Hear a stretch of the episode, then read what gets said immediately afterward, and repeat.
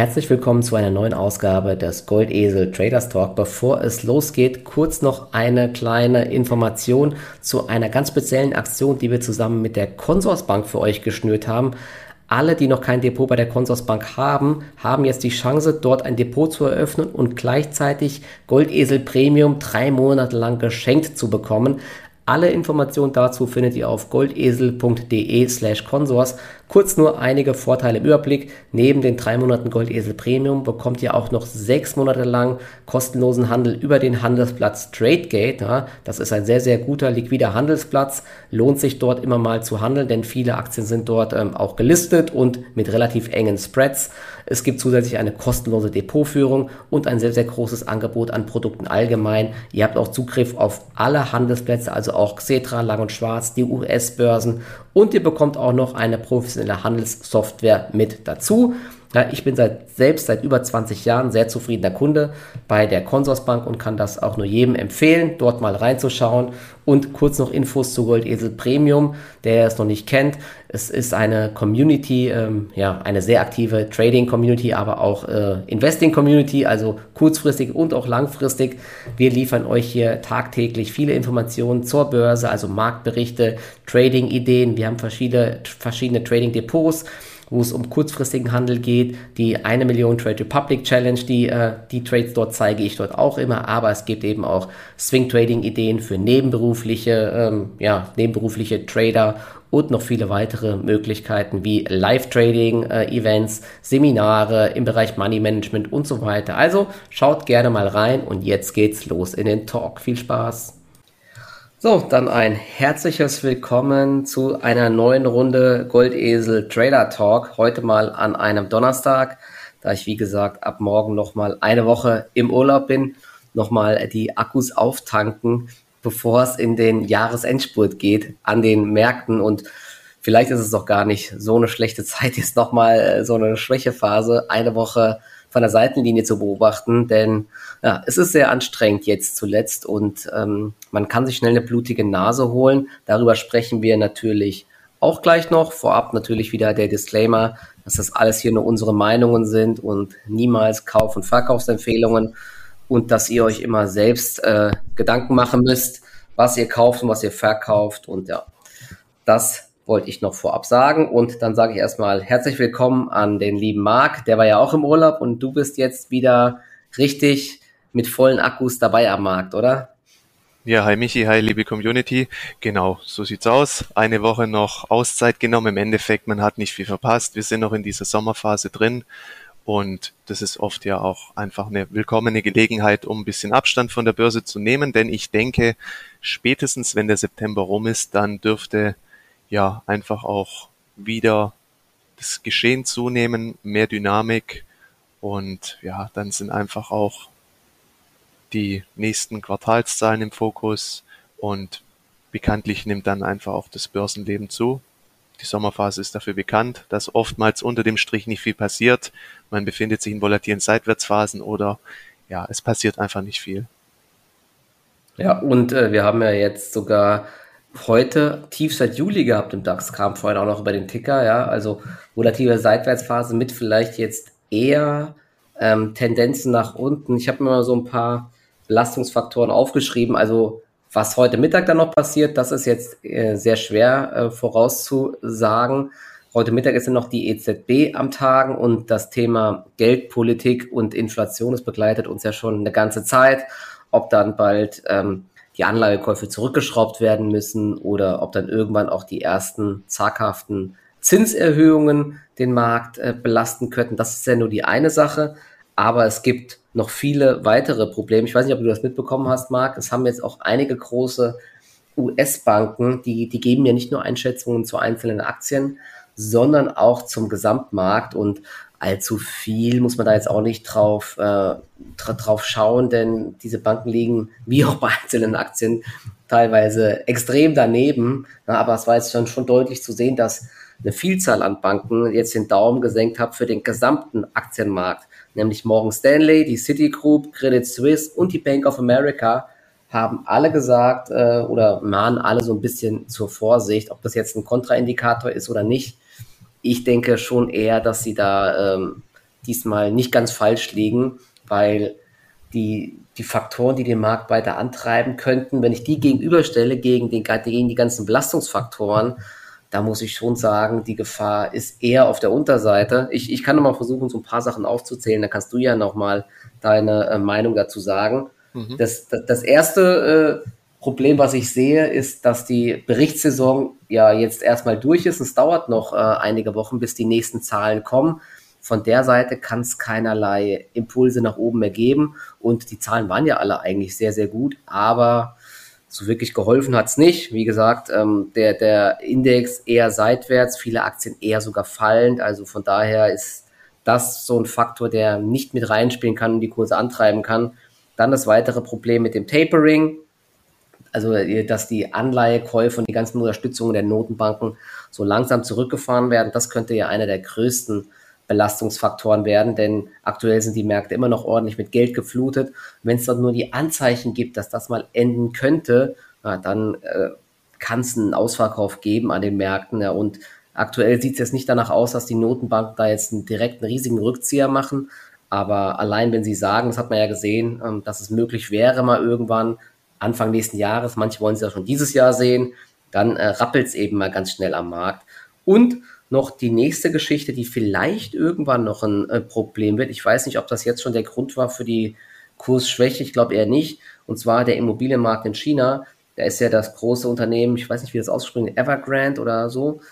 Das hat große Finanzierungsprobleme schon seit einigen äh, Monaten. Und die chinesische Regierung, die äh, macht ja gerade so einen kleinen Rundumschlag. Jetzt alle Sektoren werden irgendwie mal äh, an die engere Leine genommen, vor allen Dingen die großen Tech-Konzerne Gaming-Sektor, der Bildungssektor, dem wurde der komplett der Stecker gezogen, aber eben auch die ähm, Immobilienblase oder dieser Immobilienhype soll so ein bisschen, ja, bisschen abgeflacht werden, was ja ein, einerseits gut ist, andererseits hast du eben das Problem, dass dann diese ganzen Konzerne direkt in Schieflagen kommen. Und wenn so ein Konzern äh, wie Evergrande Probleme bekommt, dann haben natürlich auch die Banken riesige Probleme, weil die eben mit Milliarden verschuldet werden, äh, verschuldet sind. Ja, und das kann natürlich ein Riesenproblem geben. Und wir haben natürlich weiter das Thema Inflation. Und gestern gab es ja dieses Beige-Book von der US-Notenbank. Und da hat man jetzt eine nicht ganz so schöne Kombination gesehen zwischen hoher Inflation, aber etwas sich abschwächendem Marktwachstum, also Wirtschaftswachstum.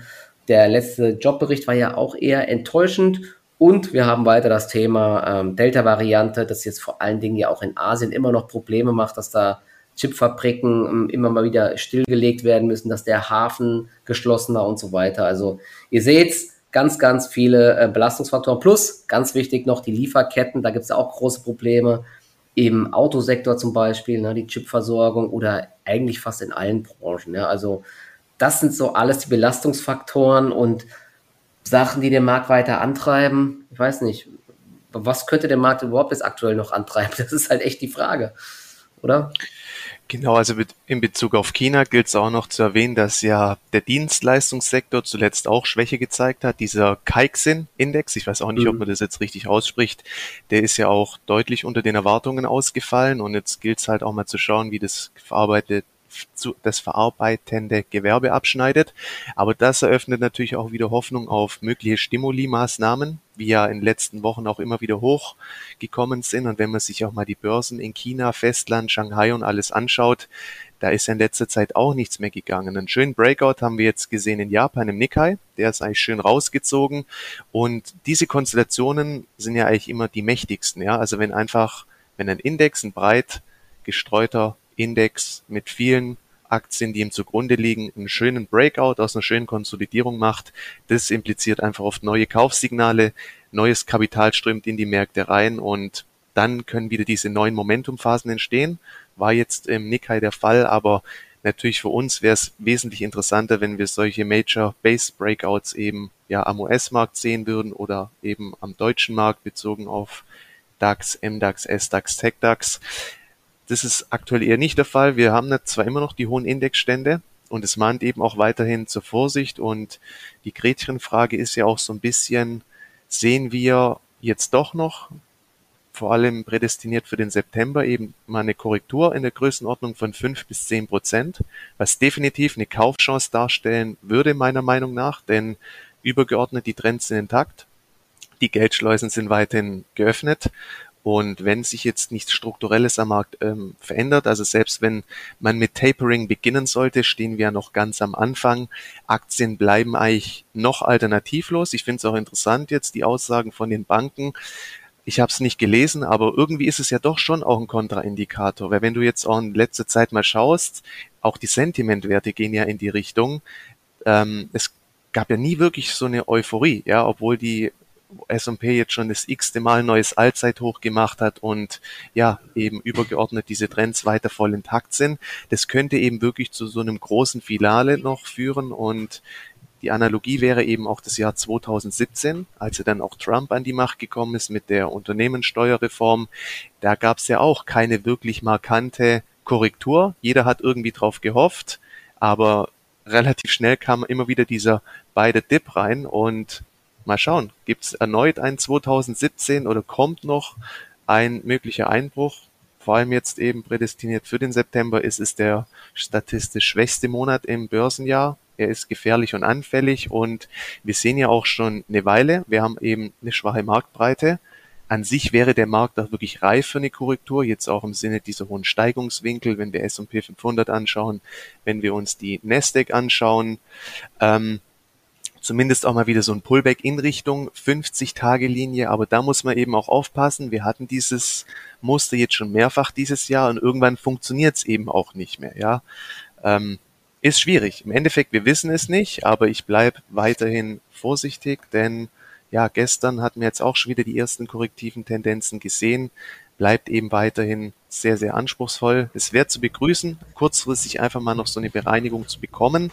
Aber wenn wir eben auch mal schauen, gerade im Small- und Mid-Cap-Bereich, eigentlich haben wir da jetzt ja auch schon seit Jahresauftakt wirklich eine gesunde Korrektur durchlaufen. Und ich habe auch vorher mal geschaut, die Bewertung zwischen den Small Caps also beispielsweise diesem Small Cap S&P 600 und dem S&P 500, die ist auf einem 20-Jahrestief. Also die Small Caps gegenüber dem S&P 500, die waren noch nie so günstig bewertet und das wäre ja zum Beispiel auch so ein Szenario, auch im Sinne des Russells, der hat ja jetzt auch wirklich eine schöne Basis gebildet oder läuft seitwärts seit ja, März Februar, März, ja, wenn wir in Form einer solchen Rotation einfach sehen würden, dass jetzt ähm, ja in Richtung Herbst mehr verstärkt wieder die Small- und Mid-Caps gespielt werden würden und dass eben nicht diese Big Caps, die ja aktuell weiter in den Markt ziehen, weil sie zum einen als sicheren Hafen angesehen werden oder weil sie eben auch von dieser ganzen ja, von diesem Erfolg der ETFs profitieren, weil die großen Techs, die sind ja eh fast in jedem ETF drin. Mhm. Ähm, das wäre auch so ein Szenario, was diesen Bullenmarkt eben in einer gesunden Rotation weiter befeuern könnte.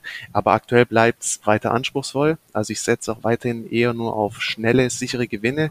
Swing Trading bleibt schwierig und da macht es jetzt auch nicht Sinn, irgendwas vorwegzunehmen. Also jetzt hier irgendwie blind reinzuschorten und auf fallende Kurse zu setzen, macht keinen Sinn. Aber auf den aktuellen Niveaus jetzt auch anzufangen, wirklich neue Positionen aufzuladen, ist auch schwierig, weil es kann eben doch noch also ich finde, dieses Risiko nach unten ist präsent und überwiegt auch. Ähm, die Zukunft wird zeigen, wohin die Reise geht. Heute EZB-Sitzung. Ich meine, die Fed hat vorgelegt. Es geht jetzt darum, kommen jetzt hier auch schon die ersten Signale in Richtung Tapering, mögliches Ende dieser ultralockeren Geldpolitik, könnte auch mal zu so einem kurzen Schockmoment führen. Aber ich denke, weil die übergeordneten Trends einfach intakt sind, dass sämtliche stärkeren Einbrüche auf jeden Fall eine Einstiegschance in Bezug auf Einzelaktien darstellen und dass man auf jeden Fall gut fährt, einfach jetzt noch Pulver trocken zu halten. Ja, sehr schöne Zusammenfassung. Ich äh, bin auch mal gespannt. Also einerseits tun natürlich solche Rücksetzer wie allein gestern, und das, das, das ist ja, haben wir auch, glaube ich, jetzt einige geschrieben oder gefragt, dass so wie gestern ist ähm, echt schmerzhaft, denn irgendwie war es wieder so, die Indizes waren gar nicht so stark im Minus, aber viele Aktien, die man im Depot hatte, die hat es wieder direkt ordentlich zerrissen. Was, ja, der Schein genau, trügt eben oft, gell? Ja, genau, weil das liegt wirklich daran, was du gesagt hast, dass die großen, hochgewichteten Aktien wie Amazon und Microsoft und Apple und so weiter, die halten genau. halt eben die Indizes oben. Ja, und mein, mein äh, Langfristdepot, wo ja auch eine Amazon und Facebook und so alles drin ist, ja, das hält sich eigentlich auch ganz gut, aber solche Aktien tradet man eben auch nicht so oft. Man, ich handle ja auch dann lieber Aktien, die sich ähm, noch teilweise stärker bewegen oder wo man irgendwelche Stories sieht, ja, und sowas wie Apple jetzt, äh, brutaler Aufwärtstrend, da will ich jetzt auch keinen Long Trade mehr irgendwie äh, jetzt neu wagen, aber die Aktien sind einfach extrem stabil, ja, und die Frage ist trotzdem, ja, ähm, ob hier mal eine Korrektur kommt. Ich kann es mir auch weiterhin vorstellen, deswegen bleibe ich sehr vorsichtig und ich habe ja schon die ganze Zeit eine höhere Cash-Quote und dementsprechend versuche ich durch diese ähm, ungewisse Phase jetzt ein, einfach nur gut durchzukommen. Klar, man, man, man wird Verluste machen, aber, und das ist das Wichtige, man sollte jetzt diese Verluste nicht zu groß werden lassen. Ich hatte gestern noch bei Discord mal dann, oder vorgestern war das, gepostet, dass ich auch einiges an Verlusten äh, realisiert hatte. Na, ich hatte zum Beispiel auch eine Orsted noch im Depot, die war richtig schön im Plus, die Aktie. Ist die gestern unter 130 auch gefallen. Und ja, jetzt habe ich sie auch mit Verlust verkauft, einfach der, die äh, Rebound-Idee auf lang und schwarz. Ne, die, ich dachte, sie stabilisiert sich im Bereich 80. Hat auch nicht wirklich geklappt. Jetzt dümpelt sie irgendwie zwischen 75, 76 rum. Ja, hat auch nicht geklappt. Muss ich auch einfach akzeptieren und habe die Aktie verkauft und ähm, ja, einige weitere Hotstocks habe ich auch alles verkauft und habe ich eben jetzt einen kleinen Drawdown gehabt im Depot, aber der lag eben nur bei 1% und deswegen, ja, es nervt natürlich jede, jeder Verlust nervt, aber das gehört wirklich dazu und das, was man jetzt nicht machen sollte, ist, das Depot einfach vollgepackt zu lassen und sozusagen, ah, das wird schon wieder, der Markt kommt immer wieder hoch. Ich glaube, also das wäre zumindest nicht meine Strategie. Jeder muss ja das machen, was, was er denkt, aber durch diese ähm, ruppige Phase jetzt durchzugehen, mit schon zu vielen Positionen, ist für mich kein gutes Chance-Risiko-Verhältnis, sondern man kann natürlich versuchen, immer mal wieder einzelne, einzelne Ideen zu spielen oder schnelle Rebounds zu probieren. Auch jetzt vielleicht wieder in den nächsten Tagen im Bereich chinesische Aktien, die kommen ja auch wieder ordentlich unter die Räder. Ne? Aber alles andere ist echt sehr zäh. Und ein tolles Beispiel, nochmal ganz kurz, ist auch TeamViewer. Ja, selbst wenn man da irgendwie eine coole Story entdeckt und ähm, da irgendwie dann denkt, okay, ich halte die Aktie mal, denn äh, das könnte jetzt richtig gespielt werden, passt alles, Abwärtstrend wurde gebrochen, Insiderkäufe gab's, riesiger Deal mit Ronaldo und schnellst verkaufste Trikot aller Zeiten, Teamviewer könnte bekannt werden. Ja, da dann träumt man sich da irgendwas zusammen, die Aktie ist kurz im Plus, man ist ordentlich im Plus mit der Position und dann bröckelt die Aktie wieder und man verkauft ähm, das Ding dann zum Tief und kurz danach geht's wieder hoch. das ist halt, das ist das Typische, was dann auch einfach in solchen Phasen einfach mal passiert. Aber auch davon sollte man sich jetzt nicht aus der Ruhe bringen lassen, sondern das einfach akzeptieren, dass es manchmal eben ja, nicht so gut laufen kann an der Börse. Trotzdem, das Wichtigste ist, sich jetzt hier äh, keine blutige Nase zu holen und ins offene Messer zu laufen, sondern eher so ein bisschen mehr Cash zu halten und genau zu beobachten, welche Sektoren sich jetzt ganz gut halten oder welche, welche Aktien sogar vielleicht Aufwärtstrends entwickeln und so und dann ähm, gegebenenfalls wieder einsteigen. Und ich hätte nichts gegen so eine Korrektur von 5 bis 10 Prozent, denn das haben wir ja schon die letzten Male gesagt. Dann hätte man mal wieder mal bessere Einstiegschancen für ähm, Aktien, die man auch mal länger halten kann, wo sich dann neue Trends entwickeln. Aber ich meine, wenn Aktien sich verdoppelt, verdreifacht haben in diesem Jahr und dann irgendwie diese Enterprise Value Sales Verhältnisse von 50, 60, 70 haben, ja, auch sowas wie CrowdStrike, so Cyber Security, ja, da, da, dann wird es schwer halt einfach. Ne? Wenn der Markt dann mal unter Druck gerät, dann, dann hat man mit solchen Aktien dann auch irgendwann keinen Spaß mehr und ich möchte nicht in diesen Positionen sein, bevor es mal korrigiert. Ne? Ob die Korrektur kommt, das muss man aber trotzdem einfach mal sehen, genau. Die Erfahrung zeigt halt auch der letzten Monate immer wieder, wenn wir diese höheren Stände erreicht haben, auch im Sinne hoher Steigungswinkel, Abstand zur 200-Tage-Linie. Prozyklisch ging halt einfach nichts mehr. Immer wieder kam es dann doch zu diesem False Breakout und dann kam halt beide fucking Dip, sage ich jetzt mal, ja. Und Ähnlich sind wir jetzt halt auch wiederum. Das ist so ein, ein, Grind nach oben, wo nicht wirklich viel geht. Die Big Caps, die machen halt ihre Bewegungen. Wirklich viel kann man sich da oft eben auch nicht rausschneiden. Aber dann hast du halt immer wieder doch auch dieses Risiko nach unten. Und die Erfahrung der letzten Jahre hat mir halt immer wieder gezeigt, auch wenn es manchmal ein bisschen länger dauert, die höchste Gefahr sind eigentlich immer diese hohen Anstiegswinkel. Der eine Punkt ist halt diese Euphorie, die ist gerade weiterhin nicht zu sehen. Das spricht dafür, dass es sich womöglich so hält, es noch ein paar Wochen so weitergeht. Aber von den jetzigen Niveaus aus, dass da jetzt nochmal diese massive Dynamik reinkommt, auch über den September hinaus, da muss eigentlich was kommen. Das könnten irgendwelche Notenbankinterventionen sein oder wenn jetzt China auch irgendwelche Maßnahmen schnürt von Seiten der Regierung, irgendwelche Stimuli-Pakete, dass das die Gesamtmärkte befeuert. Aber Ansonsten dürfte es weiter schwierig bleiben mit eben dem Risiko nach unten. Und gerade auch dieses Realisieren von den Verlusten, das ist einfach Teil des Spiels und es ist auch in dem Fall ein Zeichen von Stärke, weil oft sind es dann eben die psychologischen Fallstricke. Man möchte sich den Fehler in diesem Moment nicht eingestehen, dann ist der Verlust aber noch klein. Aber wenn er dann eben größer wird und dann kommt diese Spirale, ja, ich möchte es aussitzen und das belastet einen ja auch extrem mental, gerade wenn dann auch so ein Urlaub mhm. ansteht. Da ist dann lieber, gut, man ist ehrlich zu sich selber, vielleicht war es ein Mistrade oder ja, diese Verluste, die gehören einfach dazu. Das muss man akzeptieren. Je früher, desto besser. Dann macht man sich einfach auch mental gar nicht so kaputt. Und ja, also lieber halt dann konsequent die kleineren Verluste, auch wenn es eine Serie an kleinen Verlusten ist, weil wenn man mal schaut, ja, was einem oft dann die Performance wieder kaputt macht übers Jahr, man hat einerseits gute Gewinne gemacht, aber dann eben ein paar große Verluste, die zerschießen einem wieder die Performance. Und die Kunst ist eben wirklich, wenn man falsch liegt, wenn das Marktumfeld anspruchsvoll ist, sein Tradingverhalten anzupassen und viel konsequenter eben auch mit der Verlustrealisierung umzugehen, wie wenn ich jetzt einen bullischen Markt habe, wo der Markt einem viel mehr Fehler verzeiht und wo man auch einer Aktie deutlich mehr Luft geben kann, weil auch wenn wir die hohen Indexstände sehen. Gerade diese Bewertungstiefs von Small Caps zu S&P 500 zeigt eben, dass die Marktbreite weiter extrem anspruchsvoll ist und zum Beispiel diese Momentum-Aktien, die ja abartig performt haben im letzten Jahr und auch noch zum Jahresauftakt,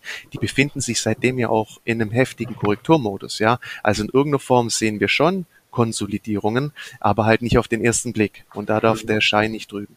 Ja, genau. Und dazu äh, vielleicht jetzt ganz kurz mal eingeschoben eine kleine Frage vom äh, Basti, äh, wie wir es schaffen, an so einem Tag wie gestern die Verluste so sehr zu begrenzen. Ich hätte was von minus 0,4 Prozent geschrieben. Und er sagt, wenn er sein Depot anschaut, dann, dann ist das extrem wenig. Ich weiß jetzt gerade gar nicht, wo ich das geschrieben hatte. Also mit minus 0,4 Prozent war bei mir jetzt auch äh, mehr. Wie gesagt, mein eines Haupt-Trading-Depot hat einen Drawdown jetzt vom Hof von 1 Prozent ungefähr womit ich aber echt eigentlich top zufrieden bin, weil ich ja immer noch mal so ein paar kleine ähm, Trades drinne hatte. Einiges äh, lief jetzt nicht gut, was ich realisiert habe an Verlusten. Sowas wie Morphosis war auch ein größerer Verlust bei mir jetzt. Ja. Da, da, da war ja auch diese Story angeblich Übernahme und sonst was, ja, aber die Aktie fällt einfach weiter und ich möchte das nicht aussitzen, so eine Aktie einfach, wo es operativ schlecht läuft. Genau das, was du gesagt hast, der Markt aktuell verzeiht jetzt eben weniger sowas. In einem bullischen Markt wird wahrscheinlich die Aktie auch irgendwann gespielt werden, aber so sieht's nicht aus. Aber in meinem US-Trading-Depot zum Beispiel ging es gestern auch und, und das, obwohl ich ähm, 50% Cashquote hatte, ging es ähm, 2% nach unten. Das lag einfach daran, dass, glaube ich, Plug Power am Ende 5% im Minus war und Palantir auch 5% im Minus war. Und das ist halt dann ähm, die Gefahr bei Hotstocks. Ne? Wenn man da ähm, zu hoch gewichtet ist, dann gibt es eben mal schnell auf den Deckel.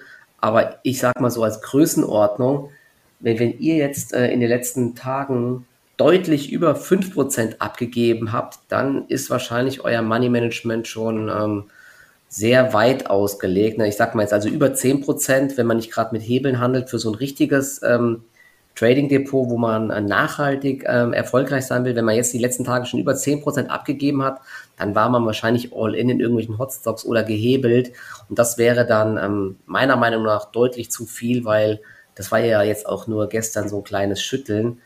Also wenn man das vergleicht mit dem, was letztes Jahr los war, wo die Indizes oder Aktien teilweise 15% am Tag gefallen sind, wo man nicht mehr wusste, wo hinten und vorne ist, wo man schweißgebadet hier vorsaß und sich gefragt hat, wie kann das eigentlich sein, was hier gerade passiert, weil einfach alles abverkauft wurde ohne Sinn und Verstand, weil es einfach ja einen Liquiditätsengpass gab, ja. Also wenn man das dann vergleicht und dann so eine Positionierung im Depot hat, dann wird man richtig zerrissen. Ne? Deswegen passt dort auf, wenn es mal wirklich wieder ungemütlich werden sollte, dann kann einem alles um die Ohren fliegen. Ne? Und das wollen wir natürlich verhindern einfach. Und das wäre schade, wenn man alles, was man sich irgendwie aufgebaut hat, dann in wenigen Tagen verliert, weil der Markt einmal, ja, einmal wirklich komplett auseinander nimmt. Deswegen das nochmal dazu. Oder Marco, hast, hast, was hast du gerade für eine Cashquote oder was hast du jetzt so für einen Drawdown gehabt ungefähr oder bist du noch gut gefahren zuletzt? Im Endeffekt hält sich immer noch so die Waage. Also das Depot ist jetzt vielleicht zwei Prozent unter Allzeithoch. Also es immer wieder gibt es eben ein paar kurzfristige Trades, sage ich mal, die was einbringen, aber dann geben die bestehenden Positionen eben wieder nach. Es ist ja. halt sehr inkonsistent und mhm. es ist so ein bisschen einfach Verharren auf hohem Niveau.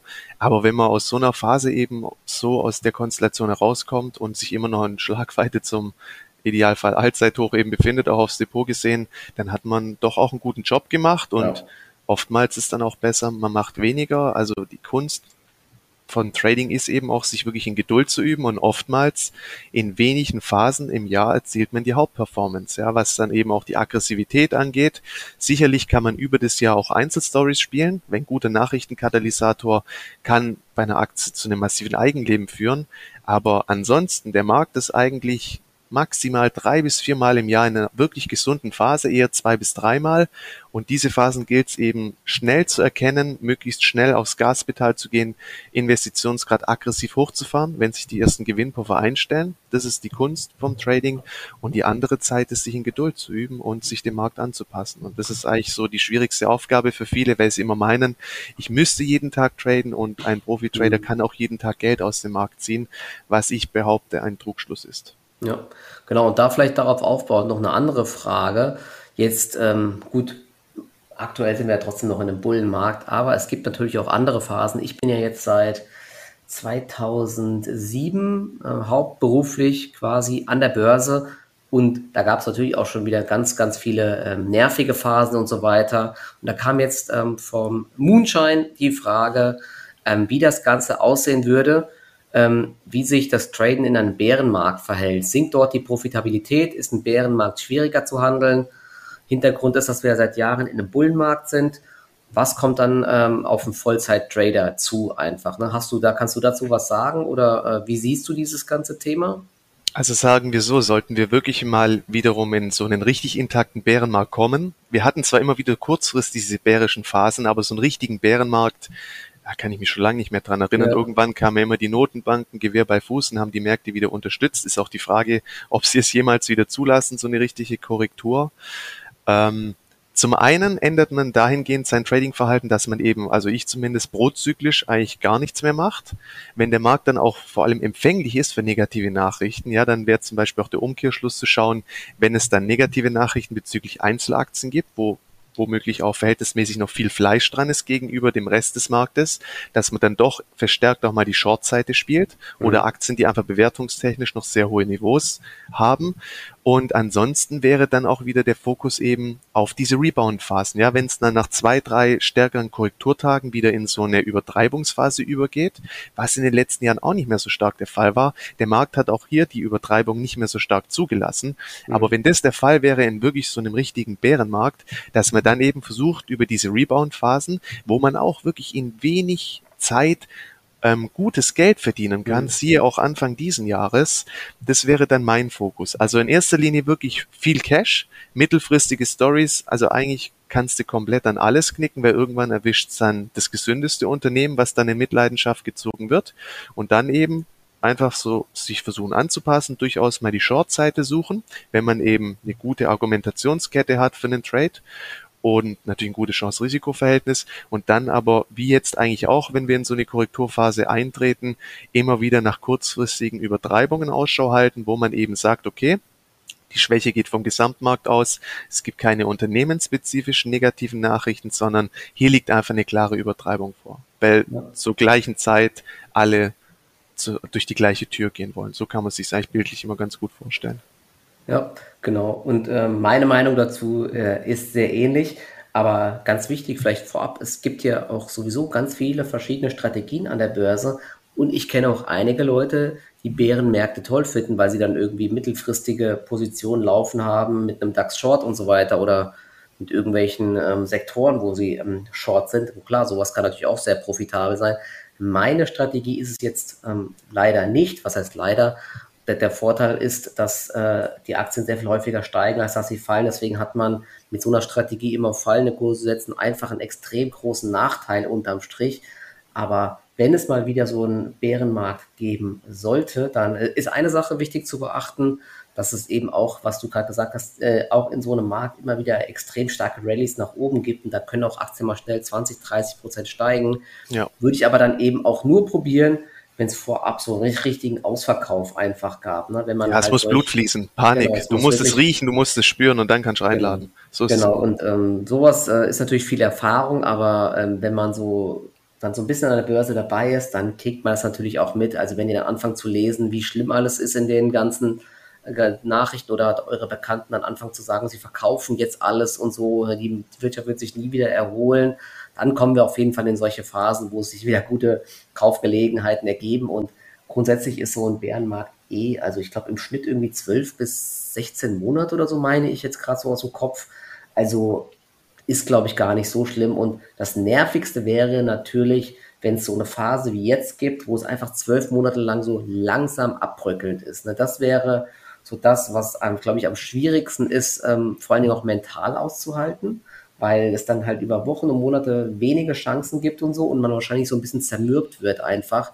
Ja, und da ist es extrem wichtig, wenn man hauptberuflich handelt, natürlich Rücklagen einfach zu haben, ne? dass man dass man da nicht irgendwie direkt nach wenigen Monaten in Panik gerät, dass man kein Geld verdient, sondern dass man da irgendwie auf jeden Fall sagen kann, ich habe jetzt für sechs oder für zwölf Monate genügend Cash, selbst wenn ich nichts verdiene, alles kein Problem. Aber ich habe so eine Phase, wie gesagt, in den letzten 15 Jahren noch nicht erlebt. Es gibt immer wieder irgendwelche Stories, Chancen, Kursbewegungen.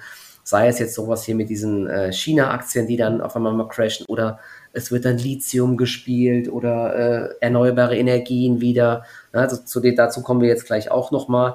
Also ich bin da auf jeden Fall ganz entspannt, denn die Wahrscheinlichkeit, dass jetzt über Wochen und Monate gar nichts passiert, ist ja sehr gering. Und selbst jetzt, nee, ich meine, ja. wir, wir haben, wie lange haben wir jetzt schon immer wieder gesagt, dass es gerade so Sommerflaute ist und jetzt ist der September nervig. Ich meine, das ist jetzt auch schon so die ganze Zeit. Und klar, man konnte jetzt auch nicht ähm, die Welt verdienen, aber äh, Im Trade Republic Depot habe ich sogar eine solide Performance gemacht. Gut, gestern Drawdown ein bisschen, aber äh, auch, auch in meinem im Hauptdepot, ja, da gab es auch immer mal wieder ganz gute Chancen. Und es gab ja, gibt ja auch vielleicht eine solche verrückten Übertreibungen, wo man mal Leerverkäufe machen kann. Wichtig ist, glaube ich, einfach, dass man äh, sich dann äh, versucht anzupassen, wenn man merkt, dass so ein Trend nachhaltig ist und dann gegebenenfalls vielleicht auch mal kurzfristig seine Strategie überarbeitet oder mal links und rechts schaut was andere machen. Aber dafür haben wir ja bei uns auch die Community, wo man da immer perfekt sich die Infos reinholen kann, was vielleicht aktuell besser funktioniert einfach. Oder wenn man merkt, ähm, es bringt alles nichts, dass man einfach mal vielleicht einfach ein paar Tage gar nichts macht, ja, weil gar nichts zu machen kann auch manchmal eine gute, gute Entscheidung sein. Ja, und ein Bärenmarkt unterliegt ja in der Regel auch einer höheren Dynamik wie ein Bullmarkt, weil Shortbewegungen laufen oft einfach unter höherer Intensität ab, aber desto schärfer sind eben oft dann auch die Konterbewegungen und ich finde auch in einem Bärenmarkt sollte man sich immer Mut machen für die Perspektive, ja, weil man bekommt eben fürs gleiche Geld jeden Tag eigentlich mehr Aktien und wiederum in jeder Krise oder in jedem fetten Einbruch steckt letztendlich der Grundstein für ein großes Vermögen. Ja, also das sind einmalige Chancen, die kommen auch nicht so oft vor. Und wenn man da auch entsprechend Pulver dann trocken hält, deswegen reicht es mir dann auch in diesen Phasen, wenn ich wirklich schon einen Großteil nur Cash habe, weil ich genau weiß, perspektivisch ähm, entstehen da massive Chancen mit, sage ich mal, 50 Prozent Kurspotenzial und mehr. Und die kommen nicht so oft vor. Und da hat ja Warren Buffett auch gezeigt, wie man es macht. Ja, kaufe, wenn die Kanonen donnern. Und es wäre wünschenswert, wenn wir irgendwann mal wieder in so eine Phase kommen. Ja, wenn das Ganze hier vielleicht so ein, in so eine finale Übertreibung übergeht, mal eine ordentliche Bereinigung wieder bekommen, dass man auch bewertungstechnisch die Aktien wieder greifen kann, weil teilweise hat man ja echt den Eindruck durch dieses ganze billige Geld, jetzt auch noch durch die Corona-Geschichte, dass Bewertungen teilweise immer noch keine Rolle spielen und auch im mhm. Tech-Sektor, ähm, das ist echt absurd, was da teilweise noch läuft. Deswegen ewig wird es nicht so weitergehen, aber es macht auch keinen Sinn, sich da jetzt dagegen zu stellen. Aber irgendwann wird sich die Börse auch wieder mehr auf das Fundament, auf die Fundamentaldaten besinnen. Aber solange wir eben ja diese Niedrigzinspolitik haben, dieses viele Geld, werden eben Bewertungen außer Kraft gesetzt und solange gilt es eben mitzuspielen.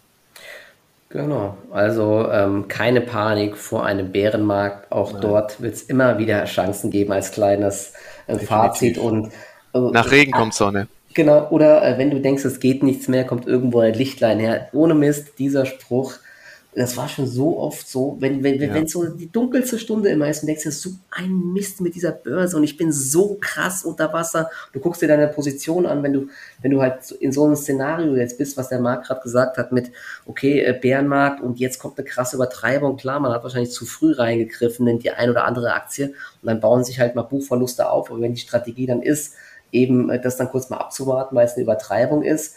Ja, und dann wirst du wahrscheinlich zwei, drei äh, miese Tage haben, wo du schlechte Laune hast und vielleicht dir Gedanken machst, was ist hier los? Der Markt steigt nie wieder.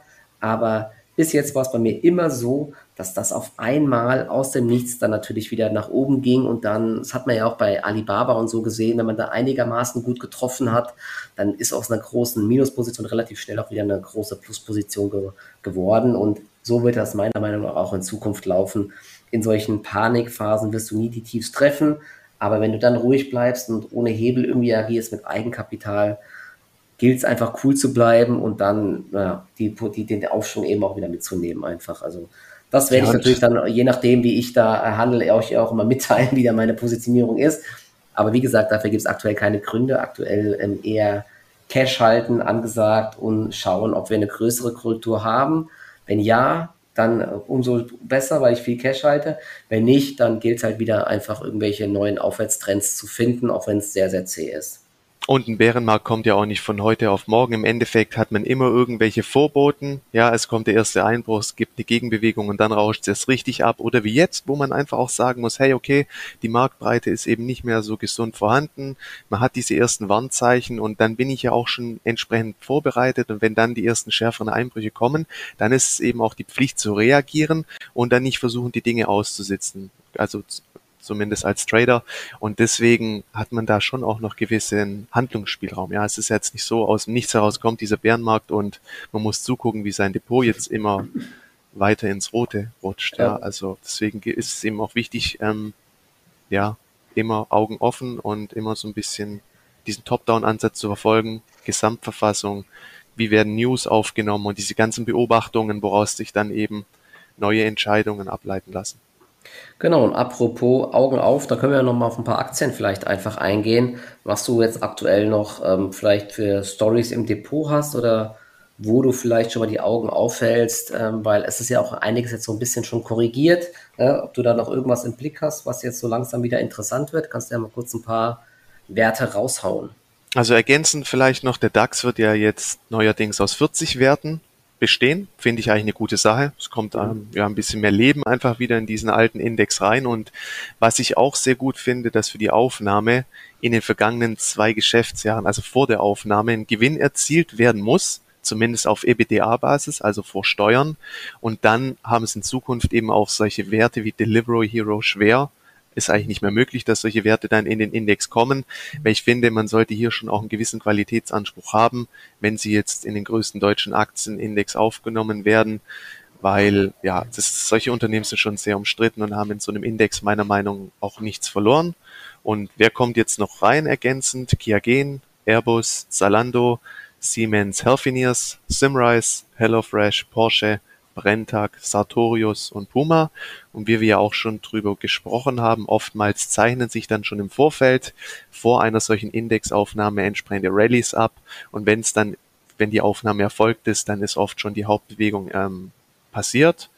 Insofern ähm, ja, kann man sich die Werte mal anschauen und teilweise sind auch schon entsprechende Rallies abgelaufen, aber ist auf jeden Fall zu begrüßen, dass der Index... auf jeden Fall, ne? Ich weiß ja. nicht, ob das da an der DAX-Aufnahme liegt, klar, da läuft es operativ auch gut, aber Sartorius ist schon brutal, wie die Aktie gelaufen ist einfach, also...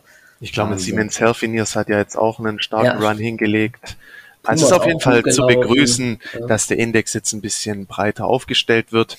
Und was es noch an News gibt, ähm, die E-Learning-Plattform Bubble strebt ja oder möchte dieses Jahr auch noch an die Börse. Das finde ja. ich sehr spannend, weil da bekommen wir jetzt auch mal noch ein Unternehmen aufs deutsche Parkett im Bereich E-Learning-Plattform und zum Beispiel Bubble selber hat ja den Markt für das Erlernen von Fremdsprachen bis zu 25 auf ein Volumen von mindestens 63 Milliarden Euro geschätzt. Ja, also das was? ist ein ordentlicher Kuchen, wo man sich was abschneiden kann. Und ich denke, für Fantasie oder auch die Beweggründe an die Börse zu gehen, könnte auch das IPO von dem US Wettbewerber Duolingo sein. Die sind jetzt an die Börse gegangen, hatten im ersten Halbjahr 2021 einen Umsatz von knapp 100 Millionen US-Dollar und bringen es jetzt schon auf eine stolze Börsenbewertung von 6 Milliarden. Also man sieht diese Relationen, die sind einfach nur noch krank. Das sind eigentlich neue Marktzeiten, aber einfach auch dieses IPO. Also noch gibt es keine näheren Fakten, aber ich denke, das sollten wir uns dann auch genau anschauen. Ja, und es wird interessant auf jeden Fall. Interessantes Geschäftsmodell und gerade diese E-Learning-Plattformen haben ja auch eine hohe Skalierbarkeit. Ähm, ja, ist schön, wenn weiter solche Unternehmen an die Börse streben. Sehr cool, okay. Und ähm, ja, ich kann mal noch ein, ein, ein Thema. Genau, fang du mal an, oder? Ja, genau. Ich, ich fange gerade noch mal an. Vielleicht noch mal mhm. ein Thema, was uns äh, im Bereich Börse ja auf jeden Fall auch ähm, zumindest mittelfristig dann ähm, tangieren wird, ist das Thema, wer kommt an die Regierung?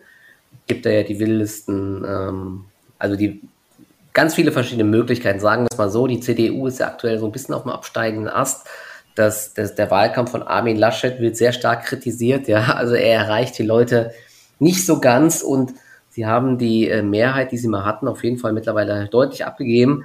Äh, äh, der Herr Scholz ist mittlerweile äh, deutlich führend. Ich glaube, es liegt einfach daran, dass er äh, keine Dummheiten gemacht hat bisher, so sage ich es immer. Ne?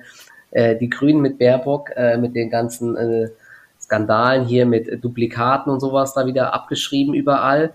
Der Laschet mit seinen komischen Auftritten da teilweise, mit seinem Lachen und so weiter bei den Flutopfern, da waren ja, oder die dummen Fragen, die er in Anführungszeichen Elon Musk gestellt hat und so, ja, also der hat richtig einen abbekommen. Fakt ist, ähm, dass es sein könnte, dass zum Beispiel die SPD mit den Grünen an die Macht kommt. Und ja, das würde natürlich ordentliche Auswirkungen haben. Vielleicht wird es eine Finanztransaktionssteuer geben oder so.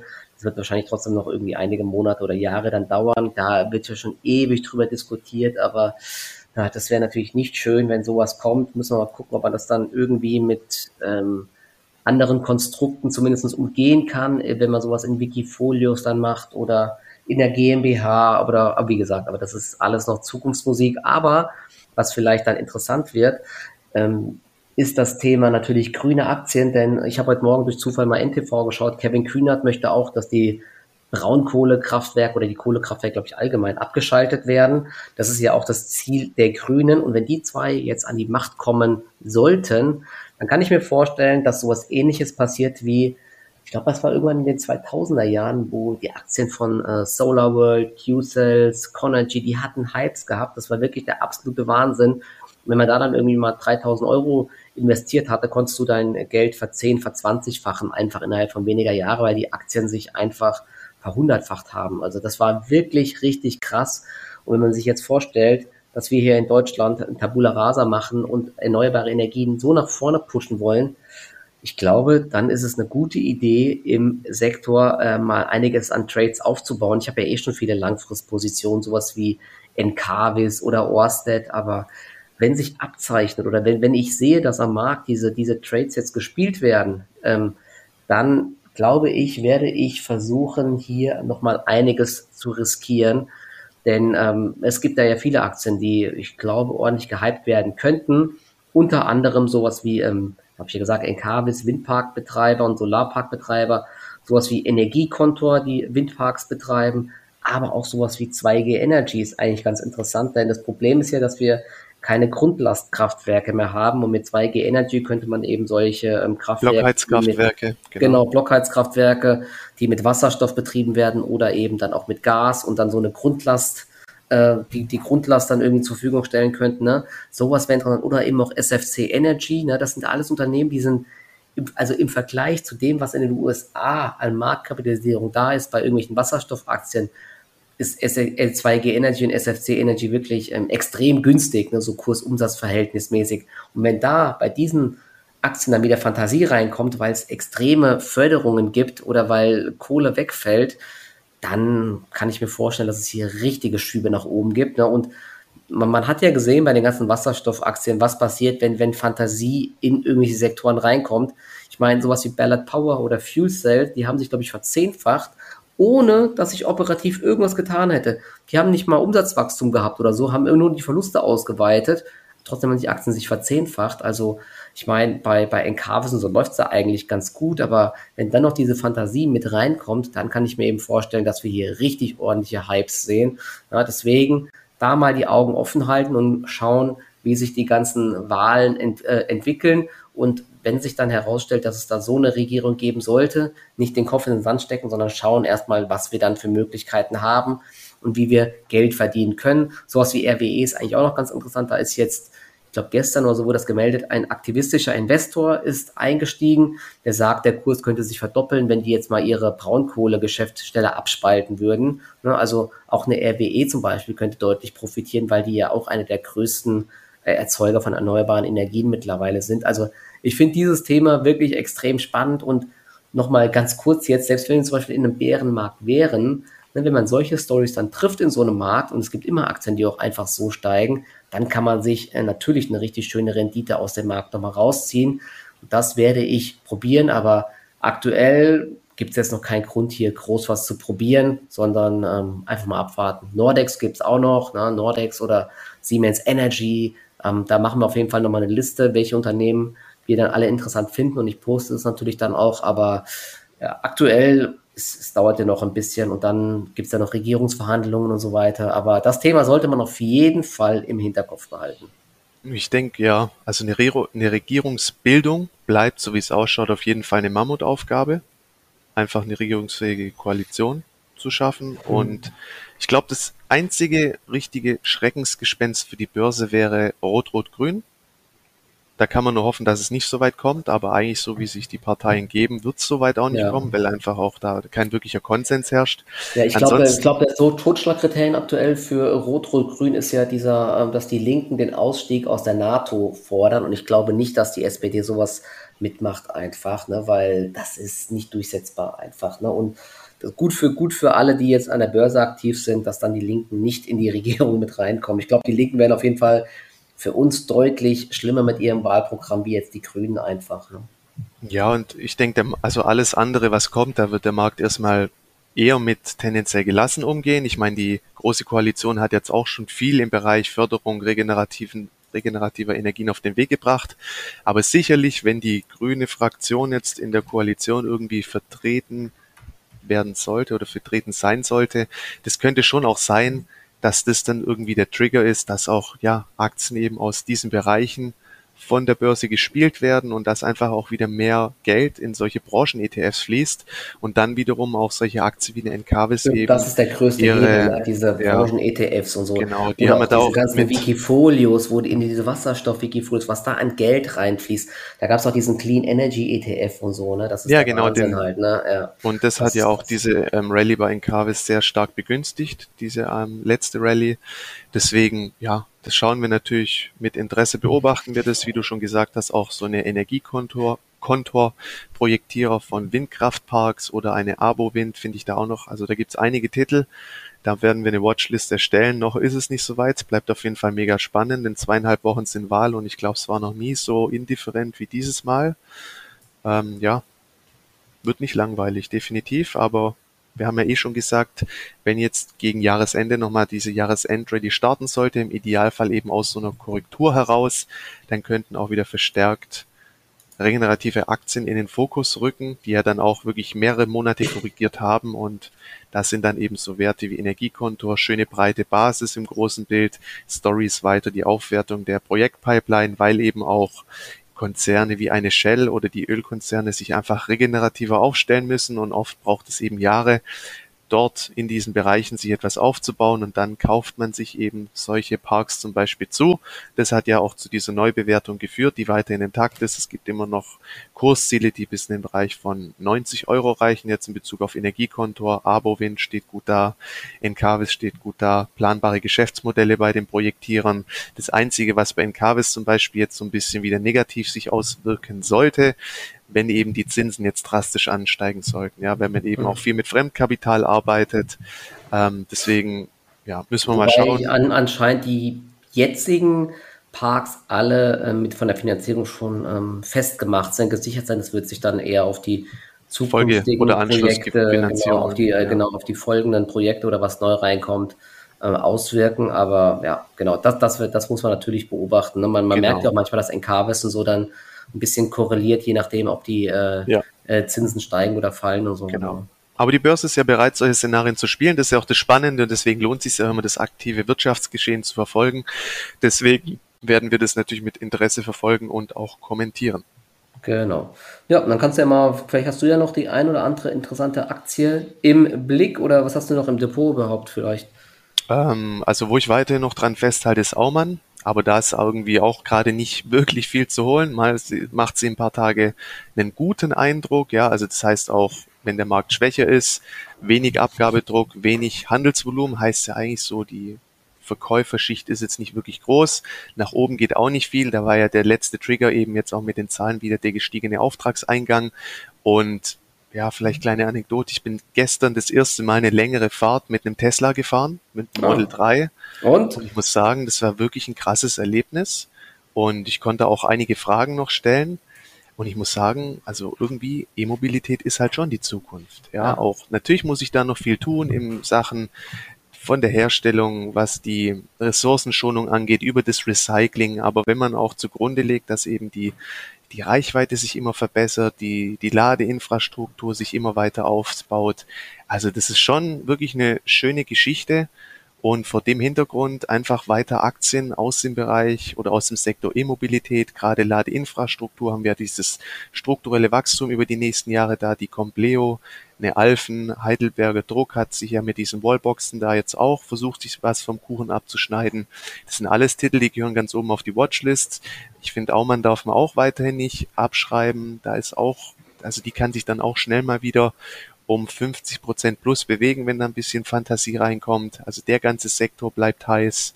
Ähm, ich vielleicht noch eine, vielleicht noch eine ja. ähm, Lanxess aus dem Sektor, die gar nicht so äh, bekannt ist. Die machen auch Bezogen auf Silizium, gell? Genau, äh, die machen äh, was mit Lithium, aber die sind auch mhm. äh, ziemlich ähm, aktiv im Bereich Zulieferung Lithium, für Elektromobilität. Jetzt nicht nur Lithium, sondern kann man sich, könnt ihr euch mal auf der Seite von Lithium, Lanxess, genau, nicht Silizium, ja. ja genau. Lithium und wie gesagt noch ganz viele weitere Materialien und so, die jetzt im Bereich Elektromobilität gebraucht werden, die sind da eigentlich auch ganz gut aufgestellt und die Aktie mhm. ist irgendwie, ich habe öfter geschrieben, die ist verdächtig stark in letzter Zeit. Also ja. äh, finde ich auch ganz interessant eigentlich das Thema. Schwierig prozyklisch zu handeln, aber ja, macht ja. einen guten Eindruck. Und was mich ein bisschen ärgert, die Ibotech, die ist mir leider ähm, davon gelaufen, die war ja auch im Korrekturmodus. Die möchten sich jetzt auch im Endeffekt als Batterie, wie sagt man, Batteriestofflieferant quasi positionieren. Ich hatte gehofft, es geht nochmal eine Etage tiefer, ist dann mehr oder weniger aus dem Stand nach oben gedreht. Da könnten in den nächsten Wochen und Monaten auch neue Folgeaufträge kommen. Also auch noch ein spannendes Unternehmen aus dem Sektor.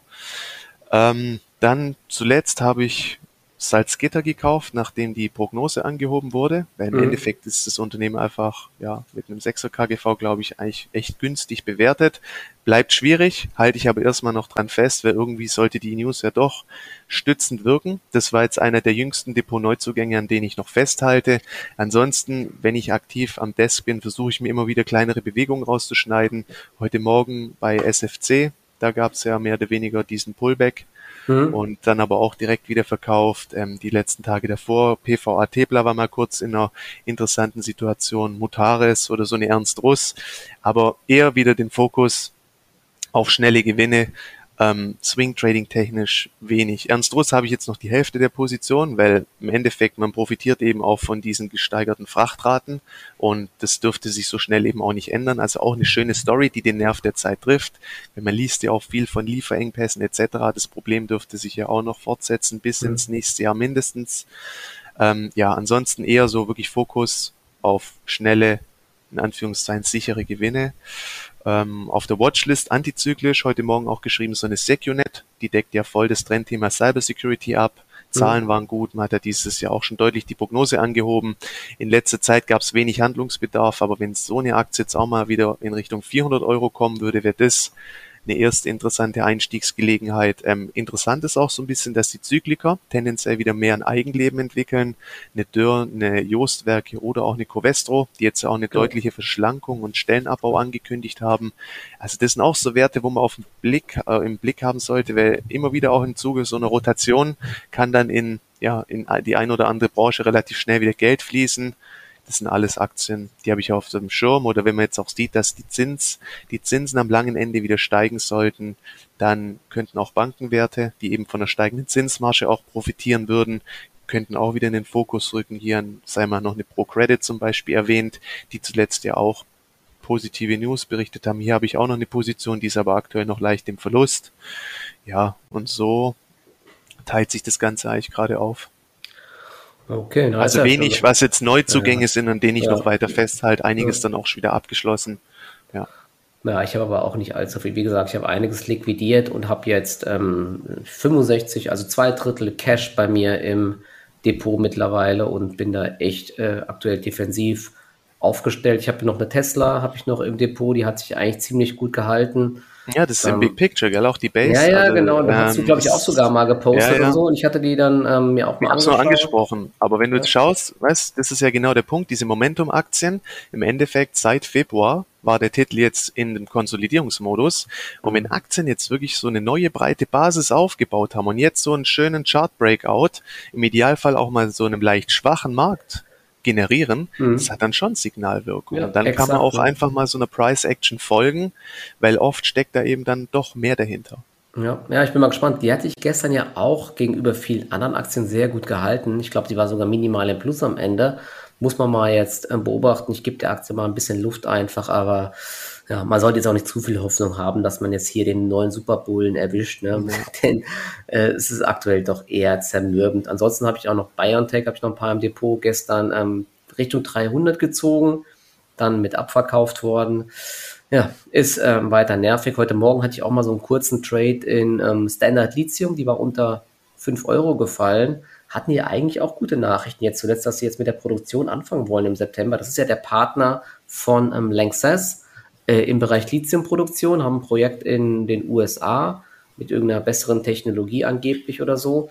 Ja, die Aktie ist aber auch bei Privatanlegern und äh, bei diversen Börsenmedien ziemlich ähm, immer auf dem Fokus und dementsprechend rollen da auch schnell mal Stopkurse. Also muss man auch ein bisschen aufpassen immer. Aber sowas versuche ich auch einfach mal kurzfristig zu spielen. Jetzt zieht es auch wieder an Richtung 5,20 Euro sehe ich gerade, aber ja, also, ist wo schwierig. Du das ja, wo du das Thema auch gerade ansprichst, ich habe gerade mal geschaut, in den USA zum Beispiel Levent Corporation, Kürzel mhm. LTHM und die Albemarle mit Kürzel mhm. ALB, die machen charttechnisch eigentlich auch gar keinen schlechten Eindruck. Ja, die hatten ja diesen jüngsten Run, jetzt schöne Konsolidierung auf hohem ja. Niveau und ja. ja, dieses Thema Elektromobilität, gerade auch eben die Batterie ist ja so eh der Kern dieser ganzen Geschichte. Und da stecken ja dann auch neben der Softwarekomponente die Gewinne mit drin. Ja. Und da versuchen sich ja auch viele Hersteller, OEMs jetzt eben auch ihre Versorgung zu sichern. Der Trend könnte sich eben auch weiter fortsetzen. Also da kann man auch mal sich die zwei US-Pendants noch neben Standard Lithium, oder wie hieß sie? Standard ja, Lithium? Standard Lithium, genau. Standard S, Lithium. Kürzel S5L ja. in äh, Deutschland, genau. Also auch ein interessanter Trend, der gespielt ist und voll intakt ist. Ja, ja, ja und äh, der Lithiumpreis ist ja auch massiv gestiegen und alle, mhm. alles, was jetzt so in Richtung Prognosen geht, die gehen ja von einer Vervielfachung der Nachfrage aus und so. Klar, es kommen jetzt ganz viele neue Projekte auch in die Produktion und so. Das heißt, das Angebot wächst auch weiter, aber ja, ich glaube auch, dass das Thema weiter gespielt wird, aber das sind eher solche Aktien, die ich mal in Schwäche eher aufsammle, wie jetzt in einem Hype einfach zu kaufen. Ne? Denn äh, wenn man solche Aktien im Hype kauft, dann steht man meistens in so einem Markt wie aktuell auf der falschen Seite. Deswegen heute mal gekauft, aber jetzt auch, wie gesagt, ähm, jetzt nicht für länger, sondern nur so eine kleine Gegenbewegung einfach gespielt. Ja, ansonsten, ich habe ja noch ähm, 2G Energy weiter im Blick, die läuft auch sehr, sehr lange seitwärts. Das wäre wirklich so eine Aktie, wenn ich da mal Stärke sehen würde. Ich glaube, die müsste mal über 95 Euro ungefähr. Er hat einen ganz guten Auftragseingang jetzt auch wieder zuletzt. Dann ähm, würde ich mir da auch mal was überlegen. Ist aber sehr markteng, die Aktie einfach. Und ja, also wie du ja. auch angesprochen hast mit dieser Grundlastversorgung, ich meine, wenn wir die ganzen Atomkraftwerke sollen ja eh, oder das ist ja eh alles klar, die werden abgeschalten, mhm. Kohle auch weg. Wir brauchen halt in irgendeiner Form auch noch regulierbare Energien, gerade für die Grundlast. Und Blockheizkraftwerke sind da ja schon auch ja. ein Vehikel, ähm, das wahrscheinlich auch immer mehr an mehr Nachfrage bekommt. Und wenn man das eben auch noch mit verschiedenen ähm, anderen Antriebsmöglichkeiten oder Energieformen betreiben kann, wie auch mit Wasserstoff aus grüner Energie, auch wenn es teurer ist in der Herstellung, Konvertierung, also auch vom Wirkungsgrad. Aber die Story bleibt interessant, ja, und breite Basis. Vielleicht kommt da auch nochmal Fantasie rein. Genau, so, ja. Und ansonsten ähm, die Goussin habe ich noch ein paar Stück im Depot, kommt aber jetzt auch weiterhin nicht wirklich voran. Solange die 7 Euro aber halten, dann ähm, bleibe ich mal noch drin. Ist ja auch eine interessante Wasserstoff-Story aus Frankreich, aber. Die hast du jetzt aber schön ausgesprochen. Ja, gell? das war äh, mehr. Ich, ich hatte ein paar Jahre, ich hatte zwei, drei Jahre Französisch in der Schule. Ja. Ah, okay. macht, macht, sich, macht sich bemerkbar. Genau. Ansonsten, äh, gestern war ich noch mal ganz kurz dann in äh, Softbank Short. Und das habe ich auch eigentlich dann nur gemacht als kleine Absicherung noch für meine anderen äh, Positionen. Kurz zur Idee dahinter. Softbank hat ja Beteiligung an diversen äh, Tech-Unternehmen und da die ganzen chinesischen ähm, Aktien ja gestern auch schon unter Druck waren, und die Softbank äh, sehr gut gelaufen ist. Die letzten Tage habe ich, hab ich äh, die Idee gehabt, die kam auch aus der Community, dass äh, die Aktie dann mal auch in äh, Japan ein bisschen korrigieren könnte. Hat, hat okay geklappt. Die Aktie ist jetzt äh, von 55,20 Euro auf 54,20 Euro. Jetzt nie, eher so im Gegensatz zu 10 Cent und so eher wenig runter, aber ja, ähm, trotzdem, ich glaube, äh, überleg mal, ob ich sogar noch äh, bis morgen noch mal short bleibe. Vielleicht geht es noch mal eine Etage tiefer. Das sind aber dann nur so kleine Trades, um halt auch ein bisschen so einfach abzusichern, mal kurzfristig. So ein bisschen Dirk Müller-Style manchmal im Depot, aber auch immer nur so im ganz, ganz kleinen einfach. Die Hauptabsicherung bei mir ist immer einfach eine hohe Cashquote. Ja. Genau. In diesem Sinne. Ja. So ein schönes ja. Fazit. Genau, genau. Das war sonst immer eigentlich durch. Ne? Wir haben auch die Stunde schon wieder geschafft hier. Ja, vielen Dank, dass ihr dann äh, wieder so zahlreich dabei wart. Ich hoffe, ihr konntet das ein oder andere mitnehmen. Die nächste Folge schauen wir mal dann, vielleicht, ob wir nächste Woche kurz was aufnehmen können ähm, aus dem Urlaub oder so. Mal schauen, äh, wie, ich, wie genau. das dort ist mit dem äh, Wetter und äh, den Verbindungen, Internetverbindungen und so. Aber das könnte man eigentlich auch mal machen. Zumindest vielleicht mal eine kleine Session, eine halbe Stunde oder so. Einfach mal kurz Marktbesprechung. Geben wir euch nochmal Bescheid und dann, genau, danke und bis zum nächsten Mal. Ciao, ciao. Bis zum nächsten Mal. Ciao.